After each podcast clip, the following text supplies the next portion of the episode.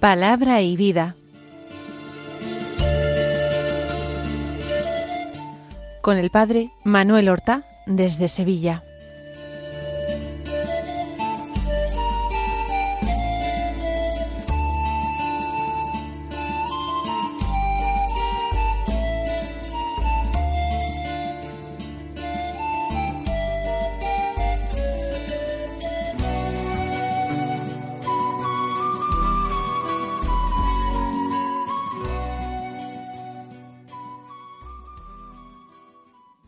En el nombre del Padre y del Hijo y del Espíritu Santo.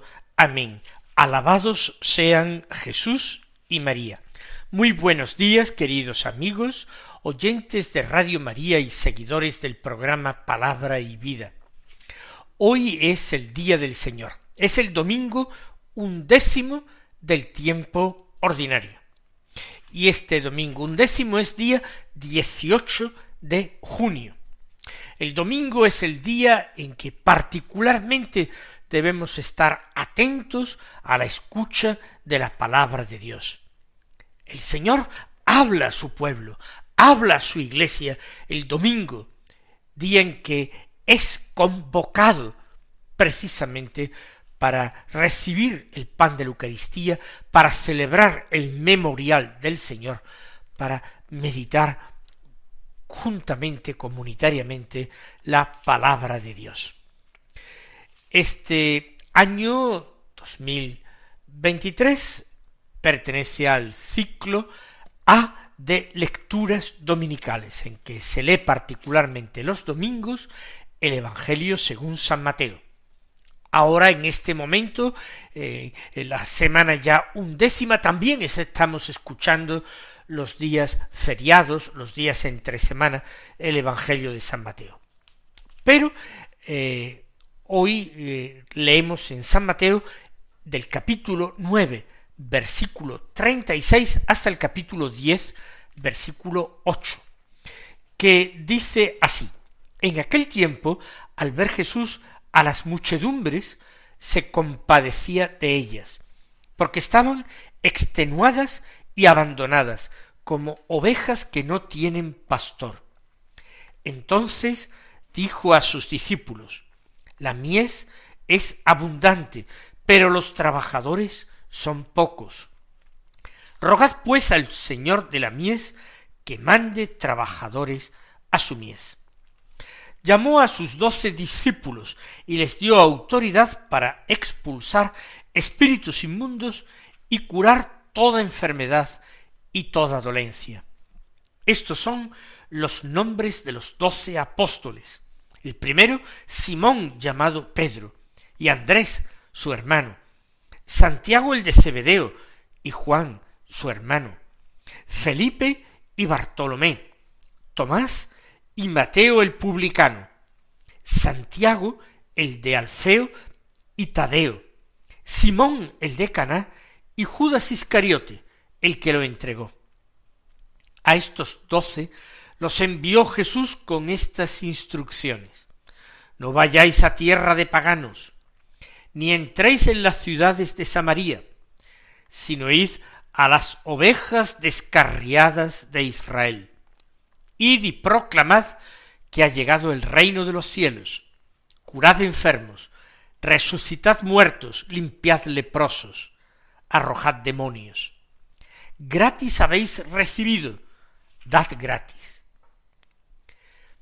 En el Evangelio que acabamos de proclamar podemos distinguir como tres partes perfectamente concatenadas entre sí. La primera parte es esa contemplación de eh, la multitud abandonada, hambrienta y sedienta de la palabra de Dios por parte de Jesús, que se compadece. La segunda parte es la llamada a los discípulos y particularmente la constitución del grupo de los doce. Y la tercera parte, el envío precisamente de estos discípulos, de los doce apóstoles, el envío misionero con las instrucciones que deben observar mientras van en misión. Detengámonos en la primera parte. Jesús ve a las muchedumbres y se compadece de ellas. ¿Por qué esta compasión? Por la pobreza de estas personas. Sí, sin lugar a dudas, pero no pensemos que simplemente por una pobreza material. Quizás no todos los que se arremolinaban en torno a él eran materialmente pobres, quizás no todos lo eran, pero todos tenían grandes carencias. El tiempo había pasado, el Mesías no había llegado, las autoridades religiosas prácticamente perdían la esperanza y habían convertido la religión en algo tremendamente formalista y legal. Se había vaciado el contenido de esa alianza que Dios había concertado con su pueblo en el desierto del Sinaí. Y la gente entonces no tiene horizontes de esperanza. Se le propone un cumplimiento exacto y minucioso de la ley. Pero el Señor encuentra la desesperación en las miradas de aquellas gentes, porque no se sienten capaces para cumplir perfectamente la ley. No se sienten con fuerzas, les falta gracia y ayuda y nada les ayuda en esta tarea titánica del cumplimiento de la ley. Si miran hacia atrás el ejemplo de sus padres y antepasados, es el mismo una constante infidelidad que ha llevado al pueblo de Israel a sufrir continuas calamidades de todo tipo. Por supuesto, ya cinco, seis siglos antes de Cristo a perder su independencia política y vivir siempre sometidos a un poder extranjero, a sentirse ellos mismos el pueblo de Israel unido en el desierto, dividido profundamente en dos reinos. El pueblo que ve como la monarquía cae y era uno de los pilares de unidad del pueblo, como el templo de Jerusalén es destruido, arrasado, y era uno de los pilares de su religiosidad. Cierto que había sido reconstruido poco antes de Jesús por Herodes el Grande, pero ese nuevo templo que tenía evidentemente eh, gran magnificencia, sin embargo, se había convertido en palabras de Jesús, en una verdadera cueva de ladrones, y había dejado de ser casa de oración para Dios. Por tanto, los pilares fundamentales han ido cayendo, y la interpretación que se le daba a la ley por los profetas no tiene nada que ver con la interpretación que le dan a la ley los escribas y particularmente esos escribas fariseos de tiempos de Jesús que son mayoritarios, que son la mayoría. Con razón podemos decir que esas muchedumbres eran de pobres gentes, pobres gentes para quienes se había encendido una pequeña lucecita de esperanza, la venida de Jesús, precedida por esa predicación. Y el bautismo de Juan había supuesto una llamada fuerte, porque había muchas gentes que sentían nostalgia de Dios, que se sentían verdaderamente abandonados por Dios, ese Dios de misericordia y piedad que había intervenido tantas veces en la historia de Israel, enviando profetas, enviando jefes, enviando salvadores. Se había encendido esa pequeña luz y tras la forma desastrosa en que había terminado Juan y ese movimiento baptista que se había encendido con esperanza. Es Jesús quien toma el relevo con mucha más fuerza y poder que Juan, haciendo milagros que ninguno había visto realizar a Juan y pronunciando palabras llenas de gracia que admiraban a todos, incluso a sus enemigos. Y Jesús los contempla, los contempla cuando se afanan por seguirle, por escucharle, por acercarse a él, por tocar sus vestidos, como a veces se olvidan hasta del alimento corporal, como aquella vez junto al mar de Tiberíades, se olvidan del sustento solo por escuchar a Jesús y pasan el día entero con él. Pero son muchedumbres que están extenuadas y abandonadas. Dice el evangelista, como ovejas que no tienen pastor. Y es cierto porque el pastor de Israel es Yahvé, es Dios, así lo había dicho el mismo Dios por boca de los profetas. Pero Dios había pastoreado a su pueblo a través de personas. Primero de Moisés, después de Josué, después había pastoreado a su pueblo por los jueces, más tarde a través de los reyes, y cuando los reyes habían empezado a flaquear y a apostatar a través de los profetas, esos personajes carismáticos que herían al pueblo para curarlo precisamente de sus infidelidades y anunciarles castigos, pero también esperanza. Eran ovejas que en ese momento no tenían pastor, no hay rey. Quien gobierna en el, norte es un indigno eh, heredero de una parte de la corona de David, pero muy lejos de ser el sucesor de David. En Judea ya son los romanos quienes ejercen directamente el poder a través de un procurador. Y los sumos sacerdotes solamente están preocupados por conservar su estatus, su prestigio, su poder eh, de autoridades eh, religiosas y morales, su poder económico incluso por las pingües ganancias que deja el templo no tienen pastor. Y he aquí que en medio de su pueblo está ya el pastor prometido, el hijo de David, el que reinará sobre la casa de Jacob para siempre, aquel cuyo reino no tendría fin jamás, según anunció el ángel Gabriel a María Santísima en el momento de la anunciación. El buen pastor ya está en medio, y por eso el buen pastor se compadece profundamente de sus ovejas. Y dice a los discípulos, los discípulos van a ser los verdaderos ayudantes, aquellos hombres a través de los cuales Dios va a pastorear a su pueblo.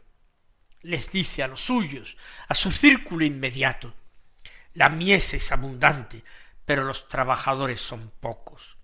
Efectivamente se extienden grandes campos sembrados, con mieses que ya están doradas, que están preparadas para la siega, pero son tan pocos los trabajadores. De momento el Señor cuenta con doce, pero a ellos les ruega, al Señor de la mies, rogadle para que mande trabajadores a su mies, para que mande más, para que los mande fieles, comprometidos, llenos de amor para Dios y de amor para sus hermanos, a los que han de anunciar la palabra, a los que han de gobernar y pastorear con autoridad apostólica, a quienes han de alimentar con la palabra, a quienes deben curar de sus enfermedades, principalmente de sus enfermedades morales, a través del ejercicio de la misericordia, perdonando pecados, pero también tienen que curarlos de todo tipo de enfermedades y dolencias. Esta es la primera parte del Evangelio. La segunda parte eh, contiene, como hemos dicho, la llamada a los apóstoles. Dice San Mateo que llamó a doce discípulos y les dio autoridad para expulsar espíritus inmundos y curar toda enfermedad y toda dolencia. Llama a doce, y no hubiera sido eh, mejor llamar a un grupo más grande. Nosotros siempre estamos seducidos por los números. No, en primer lugar era importante escoger y partir de un número eh, reducido. En primer lugar, para poder acompañar a Jesús y ser testigos de primera fila de todos los prodigios del Señor, de sus curaciones, de sus milagros, pero también testigos de las enseñanzas del Señor. Era preciso un grupo pequeño que pudiera ser formado por Jesús. Y además el número doce era un número simbólico. Jesús está poniendo los cimientos, poniendo las bases de un nuevo pueblo de Dios.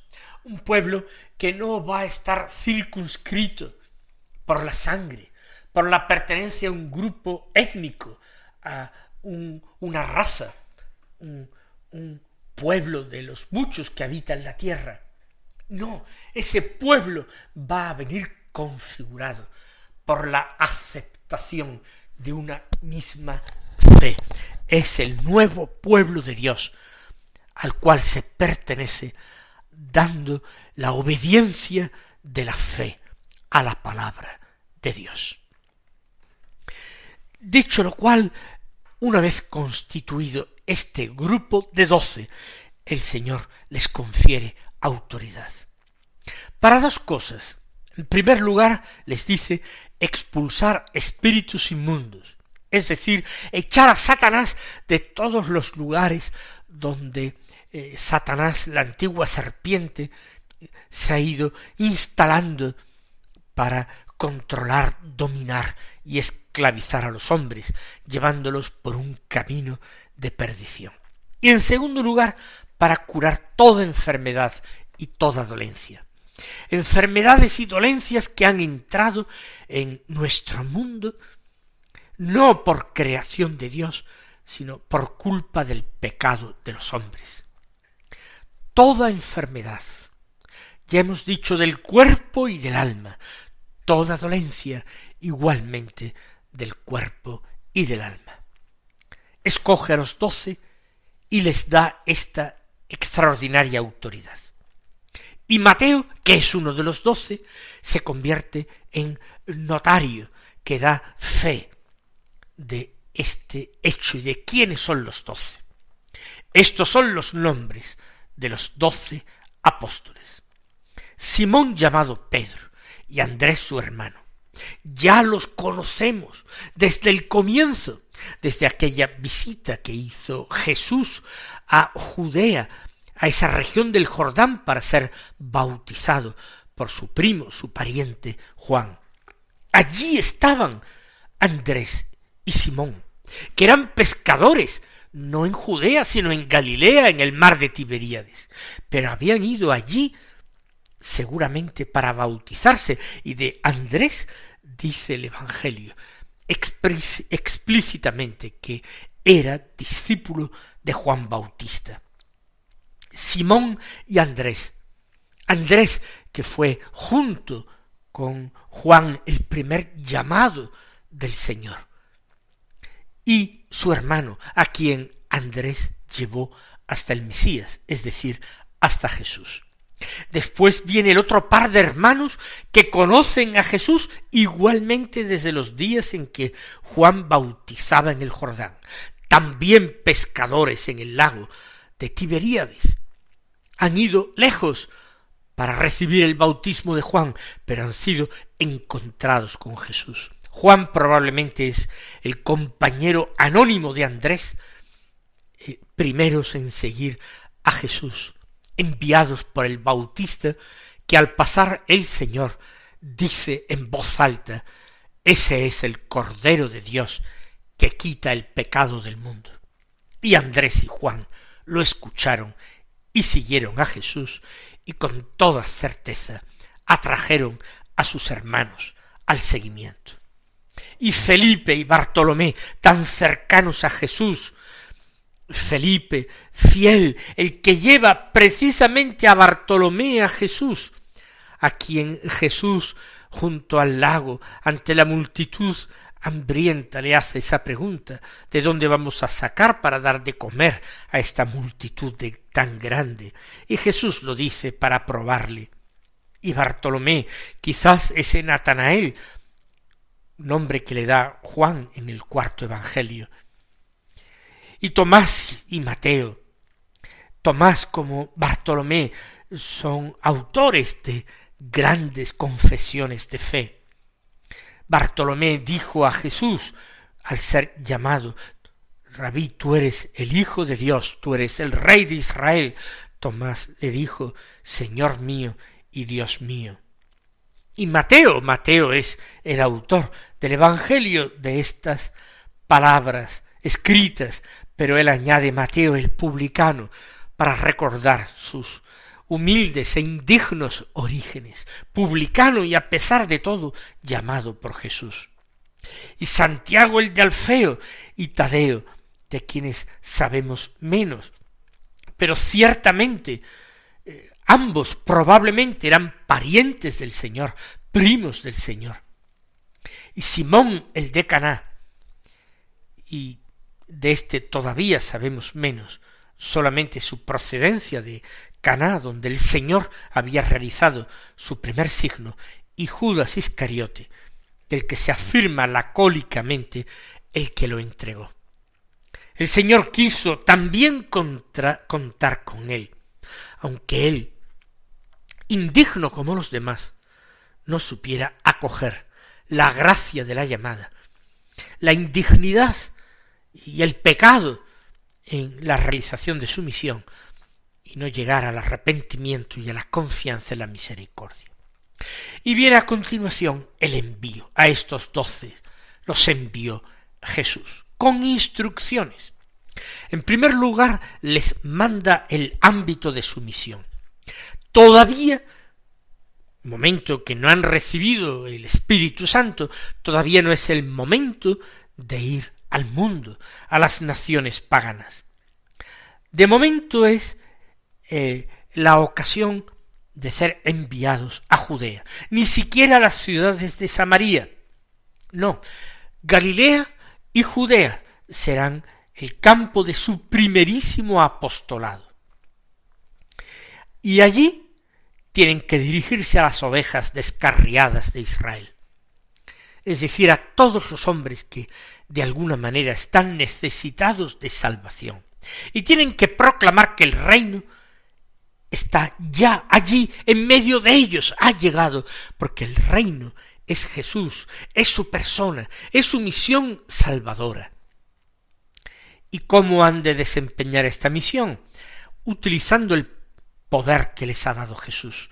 Curad enfermos, resucitad muertos, limpiad leprosos, y arrojad demonios, recordando gratis habéis recibido, dad gratis, para que se alejen de cualquier tentación de eh, instrumentalizar este poder en provecho propio. Mis queridos hermanos, que el Señor os colme de sus bendiciones en este día santo y esta mañana si Dios quiere.